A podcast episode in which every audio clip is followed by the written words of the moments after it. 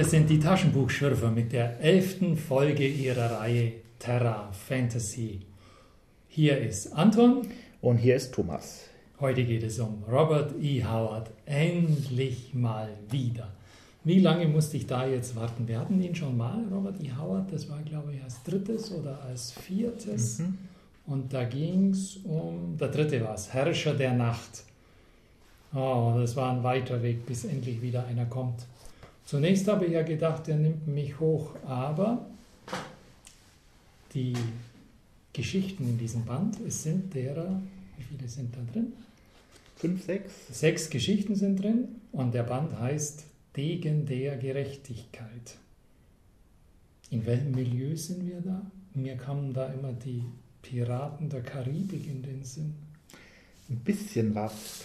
Ähm, die Geschichten gehen alle um den Abenteurer Solomon Kane und ist für mich so ein bisschen ein frühes Crossover zwischen Mantel und Degen, Schwertkampf und Horrorgeschichten. Ah, wenn diese Elemente miteinander vermischt werden, könnte man ein Crossover sagen. Ja. Okay, ja, es war, es war gruselig. Es war zwar so Piraten und äh, Einbeinige und das alles war da, aber eben auch gruselig. Was ich gar nicht mag, aber hm. Ich habe da auch noch was anderes gefunden. Also in der ersten Geschichte auf dem Pfad der Rache. Western. Du nickst? Hm, ja. Aber wollen wir erst den Inhalt kurz. Diese erste Geschichte in diesem Sammelband, ähm, müssen wir ganz kurz sagen, um was es geht, auf dem Pfad der Rache. Sag mal, in wenigen Worten. Es beginnt mit einem Duell zwischen Sir George Benway, fieser Adliger, und Jack Hollister, arm und ehrlich. Auch wegen Mary, der Dorfschönheit. Jack gewinnt, macht sich aber einen Feind, wird letztlich von George Benway, der mit Piraten oder Schmugglern in Verbindung steht, gefangen genommen, ebenso Mary. Und sie wollen Jack töten und Mary einem Schicksal schlimmer als der Tod zuführen. Da taucht der Abenteurer Solomon Kane auf, der den Oberpiraten Fischadler genannt, seit zwei Jahren verfolgt. Es kommt zum Duell. Kane tötet den Fischadler. Allerdings entkommt der Fiesling Banway mit Mary. Am Ufer gibt es einen weiteren Kampf. Die Piraten retten sich aufs Schiff.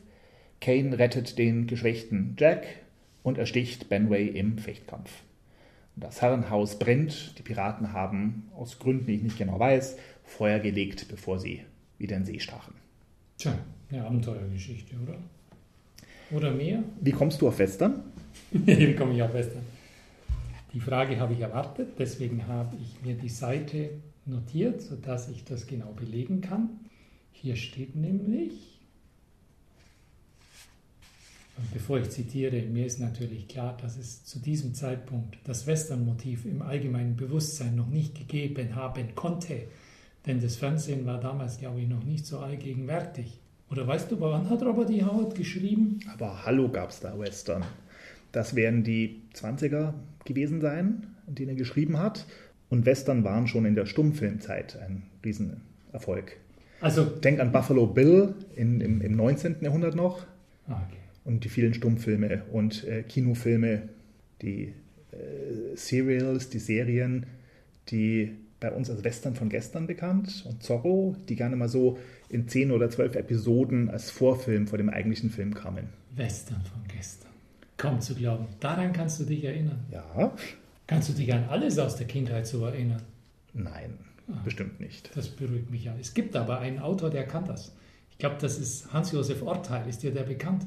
Der kann ja. ja. die kleinsten Begebenheiten aus seiner Kindheit, so mit sieben Jahren, gehe mit meinem Papa zur Schaukel, da weiß er noch genau, welche Schuhe der Papa anhatte. Ist das der? Könnte schon sein, gell? Weiß ich nicht. Ich habe ein Buch von ihm gelesen, mhm. die Moselreise, habe das aber nicht mehr im Kopf.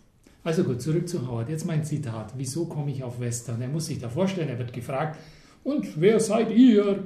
Wohin geht ihr? Und dann sagt er, ich habe keine Heimat. Und dann tritt ein fast mystischer Ausdruck in seine Augen. Ich komme aus dem Sonnenuntergang und gehe in den Sonnenaufgang, wohin der Herr meine Schritte lenkt. Zitat Ende. So, da reitet doch der der Zorro, Django, John Wayne in das Abendrot hinein, oder? Das ist die Basisgeschichte. Ein Fremder kommt in die Stadt und rettet die Bedrängten und zieht danach wieder aus der Stadt. Ah, du hast das im Motiv? Das ah. kenne ich, das kennen wir von äh, Dr. Kimball auf der mhm. Flucht. Die Fernsehserie zum Hulk. Ich weiß nicht, ob du die kennst. Der zog immer, der brave Bruce Banner von der Polizei verfolgt, zieht von Kleinstadt zu Kleinstadt, rettet dort die Einwohner vor irgendwas oder löst ein Problem und zieht dann weiter zur nächsten Kleinstadt, weiter verfolgt von der Polizei.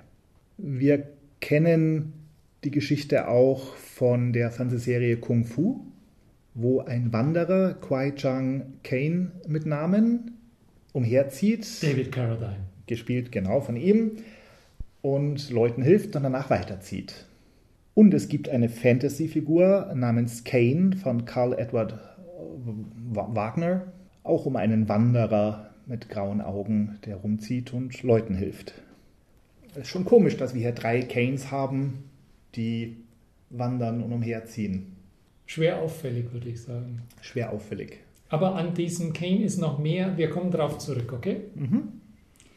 In der zweiten Geschichte heißt die Das Skelett, kann sagen? Das Skelett des Magiers. Ah ja, das Skelett des Magiers. Das ist ja das ist, Engländer und Franzose laufen durch den Schwarzwald. Ja, das ist doch schön. Also fast nur eine Anekdote, diese ganz kurze Geschichte, sehr atmosphärisch und sie spielt im Schwarzwald. Eine Räuberhöhle, wie im Räuberroman der Romantik und später im Wirtshaus im Spessart. Nur, dass es hier keine Räuberbande gibt, sondern einen irren Wirt, der seine Gäste umbringt. Und die Gäste sind diesmal der französische Räuber habe vergessen, wie er heißt, mhm. und der englische reisende Abenteurer Solomon Kane. Und wie heißt das Wirtshaus? Zum gespaltenen Schädel, glaube ich. genau. Aber die denken sich nichts dabei. Mhm. Naja, jedenfalls, der Wirt spaltet gerne mal die Schädel seiner Gäste, mhm.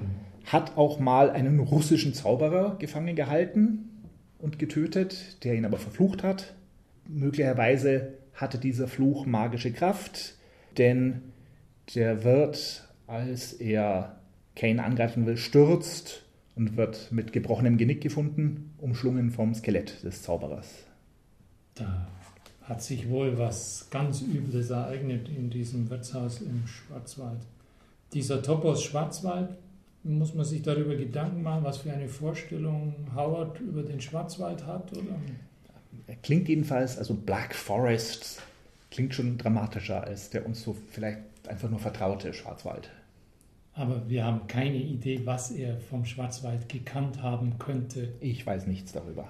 Okay, also viel kann ich über die Geschichte nicht sagen, außer dass sie am Ende ganz toll erzählt ist. Weil als das Skelett den bösen Wirt dann umschlingt und alles still wird, da steht hier, dann war alles still. Punkt. Na gut, den Rest könnte man sich denken. Der Kane, der Gute, verlässt das Wirtshaus, geht seiner Wege. Der böse Franzosenverbrecher ist ähm, vom Skelett umschlungen und in den Abgrund gerissen. Aber Howard hört dann nicht auf. Mir hat es zunächst gut gefallen, dass er nicht aufhört. Jetzt müssen wir uns darüber klar werden, ist das ähm, besonders gelungen oder habe ich einfach nur schlechten Geschmack. also er erzählt da weiter. Und zwar, ähm, Kane fand Feuerstein und Stahl und entzündete die Kerze. Klar, die macht er an, damit er dem Leser erzählen kann, was denn da war. Ich wäre ja schon zufrieden gewesen mit, dann war alles still und der Held ist gerettet. Nein, er macht die Kerze an, nimmt in die eine Hand die Kerze, in die andere die Pistole, öffnet die Geheimtür und dann bricht ihm der kalte Schweiß aus jeder Pore seines Körpers und er sagt unter anderem, das widerspricht ja allen Gesetzen der Vernunft und dann sieht er, dass dieses böse, fleischlose Monstrum den noch böseren Wirt besiegt hat. Und nach dieser wörtlichen Rede steht, der Wirt zur Herberge zum gespaltenen Schädel lag leblos auf dem Boden der geheimen Kammer. Sein tierhaftes Gesicht war zu einer Fratze schrecklicher Furcht verzerrt und tief in sein gebrochenes Genick gegraben waren die nackten Fingerknochen des Skeletts. Jetzt ist die Geschichte wirklich zu Ende. Ich weiß jetzt genau, was passiert ist und was sich ereignet hat und wer hier wie zaubert. Ist es jetzt besonderes Können von Howard oder nur ein Zugeständnis an unaufmerksame Leser, dass er das jetzt alles noch erzählt, dass das Licht angeht und man sieht, was da liegt in dieser geheimen Kammer? Hm, ich denke, ein Zugeständnis. Ich zahle da mal 10 Cent für einen Haufen Geschichten. Da möchte ich dann schon auch irgendwie ja, ein schönes Horrorbild sehen. Wissen, wie es ausgeht. Nichts bleibt offen. Okay, das ist genug. Das reicht jetzt zur zweiten Geschichte. Der Moorgeist Nummer 3. Das ist ja eine richtig runde, schlüssige Sache. So mhm. kam es mir vor, oder? Das ist ähm, ohne Ecken und Kanten geht der Erzählfaden, wow, in einer schnellen Kurve zu einem guten Ende, oder? Kann man mhm. so sagen? Um was geht es im Moorgeist? Es gibt zwei Wege nach Talkertown. So beginnt die Geschichte und das hat mir schon mal gefallen. Kane nimmt den, von dem man ihn abrät, denn er möchte Abenteuer erleben. Er redet sich ein, dass es die Aufgabe ist, eines starken Mannes, Satan und seine Macht zu bekämpfen, aber tatsächlich denkt er sich, Abenteuer, der Reiz, die Gefahr. Im Moor gibt es nämlich eine Spukerscheinung, weswegen man Wanderern abrät von dem Weg. Im Moor ist dann auch Geheul und Geschrei, jemand wird verfolgt, stirbt kurz nachdem Kane zu ihm stößt und der Geist, der diesen anderen Wanderer umgebracht hat, greift auch Kane an, der besiegt ihn aber und erfährt von ihm irgendwie, dass er der verrückte, naja, die Hintergrundgeschichte. Nämlich vor einiger Zeit ist der alte Ezra, der hat seinen wahnsinnigen Vetter Gideon in den Sümpfen umgebracht und in eine alte Eiche gesteckt, damit ihn niemand findet. Und der Geist sagt ihm, was los ist, und gelöst wird das, indem in einem schönen kurzen Schnitt plötzlich Kane mit den ganzen Dorfbewohnern vor Gideons Hütte steht, ihn rausholt, ihn an die hohle Eiche bindet, damit der Geist ihn holen kann. Und damit ist der Fluch gebrochen. Dieser, dieser Kane, ähm, du hast vorher gesagt, der wandert umher, hilft den Leuten und wandert wieder weiter. Warum hat Howard, nein, nicht warum, Gab es den schon oder ist der mit der ersten Geschichte hier in diesem Buch erstmals eingeführt oder wie tritt der eigentlich in sein literarisches Leben? Erstmal eingeführt. Das der, ich glaube, das war die erste Geschichte.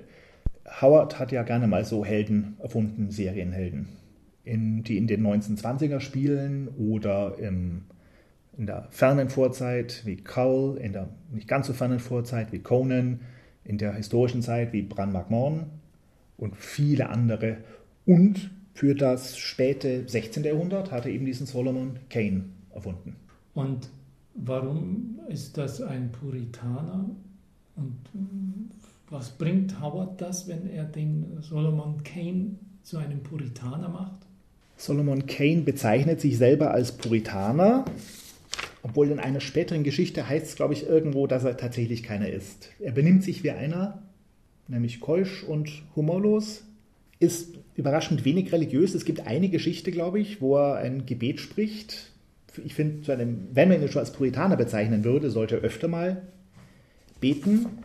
Er ist schlicht und dunkel gekleidet. Gleiche Gesichtsfarbe, dunkler, schmuckloser Hut, dunkle, schmucklose Kleidung.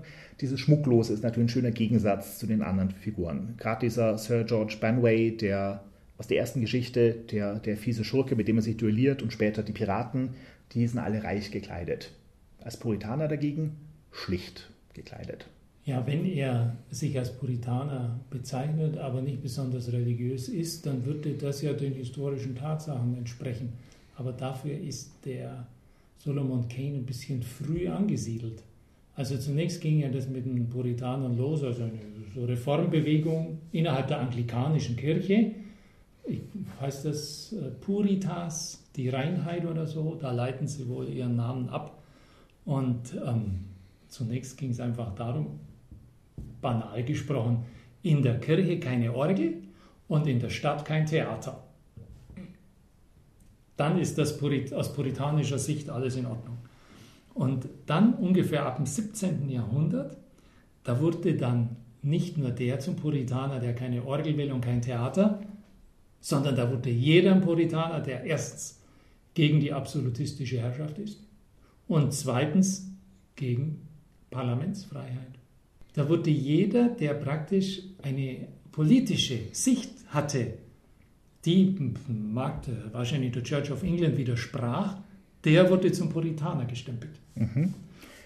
Nun hat Solomon Kane eigentlich keinerlei politische Äußerungen. Also insofern passt er in die Zeit eher 16. Jahrhundert. Ähm, denn über Absolutismus, Herrschaftsansprüche sagt er, glaube ich, nie irgendwas. Interessant ist vielleicht noch das mit den Puritanern. Da gibt es eine Stelle aus dem zweiten Korintherbrief, die lese ich jetzt mal schnell in der alten Einheitsübersetzung. Fragt euch selbst, ob ihr im Glauben seid, prüft euch selbst. Erfahrt ihr nicht an euch selbst, dass Christus Jesus in euch ist? Sonst hättet ihr ja als Gläubige schon versagt. Diese Stelle, die ist enorm wichtig, um das, um diesen Puritaner zu verstehen, weil diese Typen haben heute noch Bedeutung. Aber man versteht es in der Übersetzung nicht. Jetzt nehme ich mal eine alte Übersetzung. Da versteht man es dann besser. Und zwar, versuchet euch selbst, ob ihr im Glauben seid. Prüfet euch selbst oder erkennt ihr euch selbst nicht, dass Jesus Christus in euch ist, es sei denn, dass ihr untüchtig seid. Das war jetzt 2. Korinther, Kapitel 13, Vers 5. Ist ein bisschen altes Deutsch, man stolpert da leicht. Aber hier ist das, ausgesagt, was hier interessant ist. Der Vers nämlich, der wurde zur Grundlage der Lebensführung der Puritaner in Amerika. Die sind ja wegen der Probleme mit der Church of England sind die ja massenweise ausgewandert, ein bisschen nach Richtung Niederlande, aber viele, viele nach Massachusetts in dem Bereich. Und da haben die so ja, puritanische Kommunen aufgebaut, die danach gelebt haben. Und dieser Gedanke, der ist im US-amerikanischen Alltagsbewusstsein, ist der heute angekommen. Das finde ich total faszinierend, dass da ähm, dieser, dieser Vers, dieser Bibelvers, den sich diese Gruppe aus dieser Reformbewegung zu eigen gemacht hat, dass die heute im 21. Jahrhundert unter dem banalen Spruch noch immer lebendig ist, der lautet, Wen Gott liebt, den segnet er mit Prosperität. Auf Deutsch gesagt, wenn in den USA einer einen Haufen Geld hat, dann heißt es, dass Gott ihn furchtbar lieb hat. Und das kommt daher. Mhm. So, und jetzt zurück. Howard, Solomon Kane. Und warum macht er aus dem einen Puritaner? Howard ist doch in einer Gesellschaft, in der er genauso Geltung, Anerkennung finden will und die nur kriegen kann, wenn er viele Dollars verdient. Nein. Darum erfindet er ja die vielen Helden, um seine Verlagszahlen zu erhöhen, um viel präsent zu sein auf dem Buchmarkt. Nein, glaube ich nicht. Jetzt erklär. Solomon Kane strebt überhaupt nicht nach weltlichen Gütern und in keiner Zeile steht auch was davon, dass weltliche Güter ein Zeichen dafür sind, von Gott geliebt zu werden. Überhaupt nicht. Im Gegenteil, die Leute, die, die weltliche Güter haben, sind alles die Schurken in den Geschichten. Howard selber war ein sehr unglücklicher Mensch und hat sich nie als Kind des modernen Amerikas verstanden. Ja. Sondern ja, ihn hat es in, in, in Sagenwelten, nordische Sagenwelten gezogen. Deswegen seine Geschichten sind ja alle Eskapismus. Der, der ist, ist ja gar nicht anderswo, nicht im Amerika seiner Gegenwart. Ja, können wir denn, was wir lesen, als Kritik am Amerika seiner Gegenwart lesen? Ich nicht. Versuchst du mal. ich kann doch nur Vermutungen äußern und möglicherweise Spuren finden, die hm. lohnen, denen nachzugehen. Aber das ist, ähm, das ist eine Aufgabe tieferer Forschung. Hm. Das kann man hier nicht so aus unserem Ärmel schütteln, was da. Da, da müsste man wirklich viel mehr in die Tiefe gehen und die, seine Zeit betrachten, auf seine Lebensumstände genauer kennen. Also, warum bin ich da drauf gekommen? Ich denke, dass ein Held, der nicht Puritaner ist, ihm genauso, nein, ihm viel besser gedient hätte. Deswegen denke ich, dass es einen Grund haben muss, dass dieser Kane ausgerechnet Puritaner ist. Hm. Muss doch zugeben, der hätte doch alles Mögliche sein können. Wieso dann die schwarze Kleidung? Ja, dann hätte er ihn halt anders angezogen. Ah, nein, nein, nein, nein, nein, nein, nein. Wieso nicht? Das macht, das, das gehört, das ist das Wesentliche, was ihn ausmacht. Die schwarze Kleidung und das bleiche Gesicht. Er wollte einen Helden mit schwarzer Kleidung und bleicher Gesicht und dann sagst du, deswegen musste er Puritaner sein. Denke ich eher mal so, ja. Damit das äußere Erscheinungsbild passt. Ja. In die Richtung habe ich ja überhaupt nicht überlegt. Also der hat sich einen vorgestellt im bleichen Typen mit stahlharten Muskeln und breitem Kreuz, der da schwarz auftritt. Ach, so meinst du? Eher. Das ist ja völlig von der anderen Seite aufgezäumt. Und deswegen sollte der Puritaner sein. okay. ja, ja. So hätte ich mir das vorgestellt. Ja, ja, das ist sicher legitim. Und du brauchst einen humorlosen Wanderer. Den hat er auch noch nicht. Okay. Aus der Mantel- und Degen-Fechtzeit. Die vierte Geschichte, Schatten des Todes. Kane findet ein Mädchen im Sterben. Aus einem Dorf, das von Piraten überfallen worden ist. Kane kennt das Mädchen nicht, aber er schwört Rache und die nächsten Jahre über, mindestens Monate, zieht er dieser Piratengruppe hinterher. Wir haben einen Zeitsprung in die Höhle von Le Loup, der Pirat, der Wolf. Der fühlt sich schon gehetzt von Solomon Kane, der nach und nach die Mitglieder der Bande tötet, sprengt einen Haufen von ihnen auf einmal in die Luft und steht schließlich äh, vor Le Loup. Es kommt zur Konfrontation, aber der Schurke entkommt. Kane verfolgt ihn bis Afrika, Dort hat der Schurke allerdings das Vertrauen eines Stammeshäuptlings gewonnen, nimmt Solomon Kane gefangen. Der verdrängte Medizinmann, Juju-Mann des Stammes soll mit ihm sterben. Der belebt aber die Leiche eines Getöteten, der quasi wie ein Zombie dann auf den Häuptling zuwankt, ihn umbringt. Im, während all dessen flieht Lelou. Solomon Kane verfolgt ihn. Es kommt zum Duell, er tötet ihn. Allerdings wird Kane danach von Gulka, dem Gorillatöter des Stammes, überrascht. Gerettet wird er durch einen Gorilla, der den Tod seiner Partnerin durch Gulka rächt. Diesmal, wie auch in den letzten Geschichten, wandern wir mit Kane. Es ist also nicht so, dass wir ein Dorf haben, das Hilfe braucht, sondern wir sind bei Kane, der wandert. Und auch hier wird er als ein Wanderer, ein Heimatloser bezeichnet und eben als kein Puritaner, obwohl er sich selbst für einen hielt. Also dieses schwarzmagische Ritual, das ist äh, mir reichlich unverständlich geblieben. Ähm, schön ist, dass Howard nicht aufgehört hat danach. Er hätte eigentlich die ganze Handlung in diesem, in diesem unverständlichen Ritual zusammenführen können und beenden. Das tut er aber nicht, sondern führt die weiter und da muss ich sagen, da schafft er es, dass es noch richtig spannend wird. Weil da kommt ja dieses Duell, als dieser, dieser Tiermensch da kommt. Und ähm, dann rettet ihn ausgerechnet die, die Tiere, dieser Gorilla rettet ihn dann. Das ist doch also toll erzählt, oder? Mhm. So richtig gut. Er wäscht sich im Fluss, lässt die, seine einzige Waffe im Gras liegen, dass sie für ihn nicht mehr erreichbar ist. Und, und dann, dann kommt dieser Tiermensch immer, immer näher und der lässt sich auch Zeit in seinem Näherkommen. Finde es nicht gut, ist doch toll erzählt. Vermutlich toll erzählt und, und Meilen besser als vieles, was wir sonst bei Terra ja, Fantasy ja, gelesen ja, haben. Keine Frage. Davon, gehen, also. davon gehen wir ja aus. Und einerseits hat es mir auch gefallen, mich hat halt gestört, wie etwas stereotyp hier diese, der, der schwarze Stamm in Afrika geschildert wird. Also halb, halb tierhaft. Hm ist, macht Karl May das besser.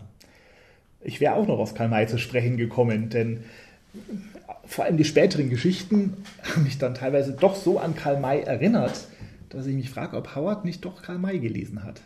Meinst du? Also auf die Idee wäre ich jetzt nicht gekommen. Wir haben also in der letzten Geschichte dann diese Sklavenkarawane, ja. die ich so ähnlich bei Karl May gelesen habe. Oh, oh. Hat es Karl May besser gemacht? ich glaube ja, Karl May hat die, die fremden Menschen, auf die gestoßen ist, besser dargestellt. Ausführlich auf jeden Fall. Was bei Karl May allerdings nervt, tatsächlich, was mir als Kind nie so aufgefallen ist, aber jetzt als Erwachsener, dieses penetrante Christentum. Beim Karl May? Bei Karl May ständig christliche Werte und Christentum und Christlichkeit und bekehren wollen. Furchtbar. Aufdringlich. Der Rest ist ehrlich gesagt gut, sogar bei Karl May. Aber das, äh, vielleicht sollten wir mal Karl May lesen. Da gibt es doch noch eine Geschichte. Da, der Ruf des Dschungels. Das ist die Nummer 5. Der Ruf des Dschungels. Das war jetzt ähm, so eine Magie- und Zauberergeschichte. Hm. Sag mal kurz, um was es geht. Solomon Kane ist wieder in Afrika bei Nlonga, dem Medizinmann aus der letzten Geschichte, weil ihn die Sehnsucht nach Afrika nicht losgelassen hat. Mhm. Er kriegt einen Zauberstab als Geschenk und macht sich auf in den Dschungel aus reiner Abenteuerlust. Dort rettet er dann später ein Mädchen vor Löwen und das Mädchen erzählt ihm, dass hier in der Gegend Vampire hausen. Das Mädchen Sunna holt im Auftrag des Medizinmanns letztlich ihren Freund Kran, der mittels dieses Medizinstabs von diesem Medizinmann Longa besessen wird, sodass der viele Meilen entfernte Medizinmann und Freund von Solomon Kane in, im Körper dieses Kran mit Solomon Kane gegen Vampire kämpft. Solomon Kane erkennt diese Monster als Vampire, also das scheint eine bestehende Kategorie zu sein in dem Kosmos, in dem er lebt. Geier, und das hat mir jetzt gefallen. Geier sind der Feind der Vampire. Sie erkennen Tod. Ein Geier erkennt den Tod, wenn er ihn sieht. Er sie stürzen auf Toten und zerreißen und fressen. Toter liegen oder gehen. Hm? So spricht der Medizinmann. Genau. Und im Höhepunkt, ähm, sehr detailreich geschildert, sind so ziemlich alle Vampire hinter Solomon Kane und, und Longa her. Die Horde droht ihn zu überwältigen. Und da kommen viele riesige Geier angeflogen, die den Medizinmann herbeigerufen hat. Die treiben die Vampire in ihre Stadt zurück und die beiden zünden die Stadt an. Fertig. Also das mit den Geiern, das hat mir gefallen. Mir auch. Also das ist wirklich eine Idee, die hat er nirgendwo gelesen. Ja, die kenne ich sonst auch noch nicht. Die Geier fressen die Vampire. Das ist unglaublich. Ähm, Im Grunde ist das ja eine, so von der Anlage her, diese Geschichte, der Zauberer geht in den Körper des anderen, weil er die räumliche Distanz sonst nicht überbrücken kann und so weiter.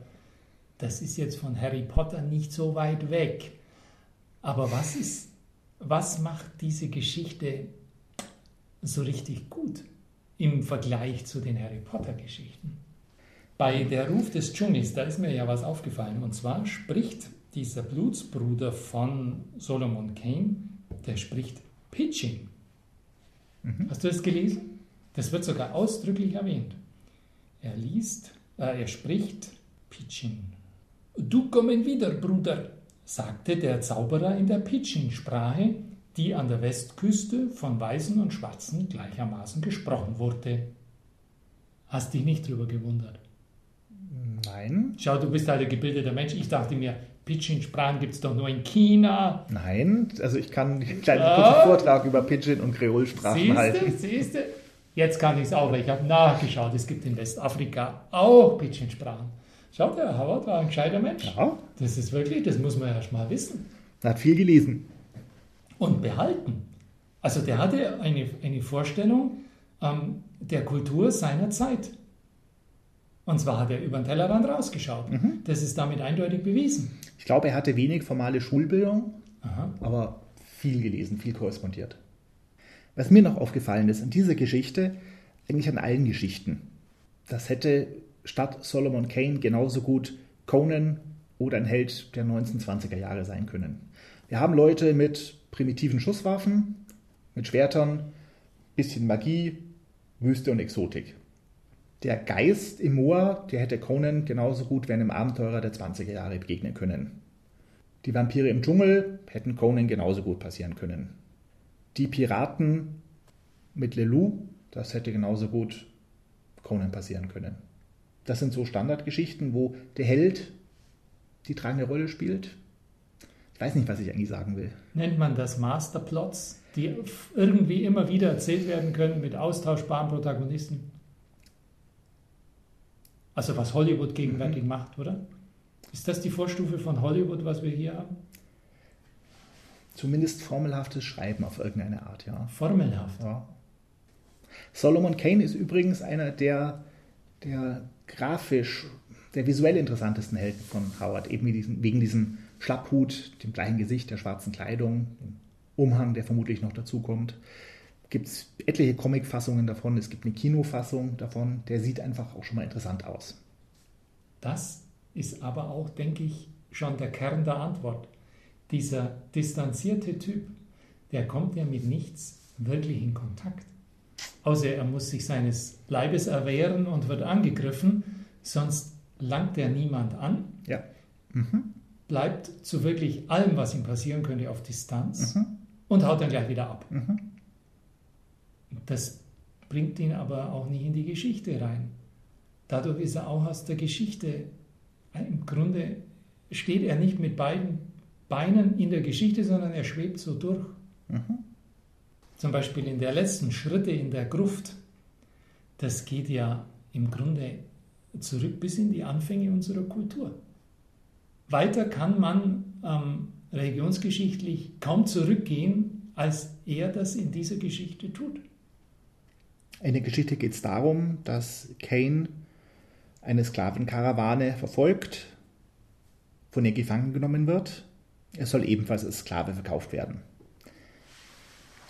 Einer der Araber, die diese Karawane anführen, spricht ihn auf seinen Medizinstab an, den er aus den letzten Geschichten mitgenommen hat.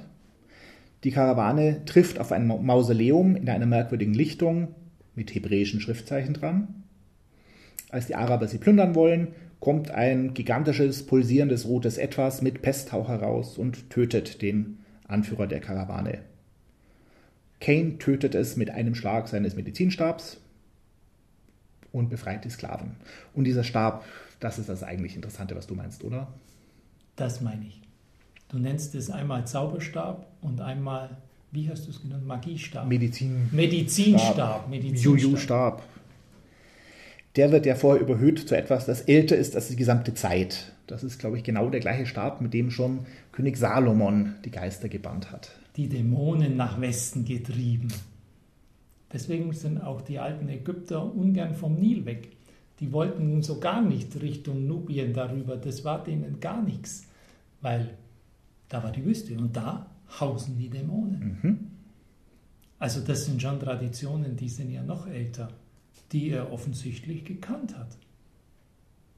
Dieser Stab, wie stellst du dir den vor? Ich habe mir den erst vorgestellt wie ein Kugelschreiber. Na, Wanderstab, größer. Gangstock. Ja. Noch größer als ein Gangstock. Ja, noch größer. Hm. In der letzten Geschichte hat er einen Katzenkopf dazu gekriegt, mhm. der vorher nicht erwähnt war. Mhm. Der Katzenkopf ist auch eine Schnitzerei, die etwas überdeckt. Eine ältere Schnitzerei, also der Stab ist viel älter als alles, was man sonst kennt. Ja, was meinst du denn? Was war denn dieser Knauf des Stabes zu Mose-Zeiten? Weil Mose hatte den ja auch schon in der Hand. Und der Pharao hatte den in der Hand und überhaupt jeder von Rang und Namen in der alten Welt. Also der Stab, der ist für mich ja besonders interessant, nicht nur weil ihn Mose in der Hand gehabt haben soll und verschiedene Pharaonen. Da schreibt er auf Seite 134, der Stab ist älter als die Welt. In ihm steckt mächtige Magie. Ich habe von ihm in alten Büchern gelesen und Mohammed selbst, Friede sei mit ihm, hat in Form von Allegorien und Parabeln davon gesprochen. Siehst du das Katzenhaupt daran? Es ist der Kopf einer Göttin des alten Ägypten. Vor vielen Jahrhunderten, ehe Mohammed lehrte, bevor Jerusalem stand, trugen die Priester der Bestet diesen Stab. Mit ihm bewirkte Musa seine Wunder vor dem Pharao und als Yahudi aus Ägypten floh, nahmen sie ihn mit sich. Jahrhundertelang war er das Zepter Israels und Judas und mit seiner Hilfe vertrieb Suleiman ben Daud die Hexer und Magier und schlug die bösen Geister in seinen Bann. Zitat Ende. Der Katzenkopf war erst etwas anderes. Der, wurde, der war offenbar größer aber dieses Größere hat sich nicht erhalten. Jemand hat daran rumgeschnitzt, sodass wir heute nicht mehr wissen, was da war. Heute sehen wir nur noch einen kleineren Kopf und das ist ein Katzenkopf. So ist der Befund. Ich glaube, mir hat der Stab nicht besonders gefallen. Das ist eine super Waffe. Vorher waren die Geschichten schlichter. Wir haben diesen schlichten Puritaner und so einen Werwolf, einen Geist, einen wahnsinnigen Wirt, relativ einfache Monster. Mhm. Und jetzt kommt plötzlich eine, eine, mystische Superwaffe rein. Das hat dir nicht gefallen? Nee, das, ist, das erweitert mir den Kosmos zu sehr um, um zu viel magische Kräfte, die mhm. für mich da nicht rein, reinpassen. Mhm. Jetzt spricht der Rollenspieler, der ja. sieht, dass es vorher genauso gut funktioniert hat und vielleicht sogar besser und jetzt ufert es aus. Mhm. Ja. ja, kann ich nachvollziehen. Was mir noch aufgefallen ist, in den letzten drei, vier Geschichten ist Solomon Kane eigentlich relativ passiv. Ja? Ja, in der letzten Geschichte, er muss einmal mit dem magischen Stimmt. Stab zuhauen. Mhm. Davor macht ein Longer das mit den Vampiren eigentlich. Davor der Medizinmann, der den Zombie ja. mit seinem Geist beseelt. Oder der Gorilla. Also entweder kennt der Autor seine Figur immer noch nicht so recht mhm. oder sie ist ihm zu mächtig geworden. Bin gespannt auf die weiteren Geschichten. Es gibt ja insgesamt jetzt noch fünf oder sechs Geschichten zu Solomon Kane und das war's dann. Es gibt noch, also mhm. einen Band. Einen Band gibt es noch, ein späterer Terra Fantasy Band. Ach, wie schön. Ja, gut, also ich muss sagen, da möchte ich gerne lesen. Kannst du etwas zu den Verfilmungen sagen? Nein, ich habe äh, erst jetzt beim Recherchieren herausgefunden, dass es eine Verfilmung von Solomon Kane gibt, mhm. ähm, die mir nicht besonders gefallen hat. Von vor zehn Jahren oder sowas, so. größenordnungsmäßig. Mich wundert, dass du vorhin nichts gesagt hast zum Thema Kwai Chang Kane und Solomon Kane und Wanderern, wo du doch gerade aus dem Neuen Testament zitiert hast, aber das ist vielleicht eher Altes Testament. Da gibt es auch einen Wanderer, der verflucht worden ist zu ewigen, unsteten Wandern. Und ah, der. Asperus. Nein. Cain. Kain. Ah, der mit Keins mal. Genau. Ah. Mensch, du bist aber ein aufmerksamer Leser. Kompliment. Naja, das weiß ich schon von, von Kwai Chang Kane und, und dem Wanderer Kane, der tatsächlich so eine Art Keinszeichen auch trägt. Könnte es denn sein, dass ähm, Robert E. Howard hier eine, einen Sekundär-Traditionsstrang aufbaut mit diesem Solomon Kane, weil ihm genau das Schicksal des Kains im Kopf umging? Zumindest kenne ich keinen anderen Kane-Wanderer, der älter ist als Solomon Kane. Die, ah ja, Vielleicht war Howard tatsächlich der Erste, der das aufgebaut hat. Ja. Ähm, das sind so Rätsel, da wüsste ich zu gern die Antwort, aber die werden wir wohl nicht, nicht rausfinden können, oder? Da, mhm. Also mit unseren Mitteln ist da nicht ranzukommen. Es gibt wahrscheinlich auch keine Interviews von die Howard gegeben hat oder irgendwelche Notizen. Gibt es nichts wahrscheinlich. Es gibt viel Forschung zu Howard, aber die kenne ich alle nicht. Ah, ja. Insofern. Wir schauen bis zum nächsten Mal mal nach. Ja, tu das. Danke fürs Zuhören. Ich war Anton. Ich war Thomas. Tschüss.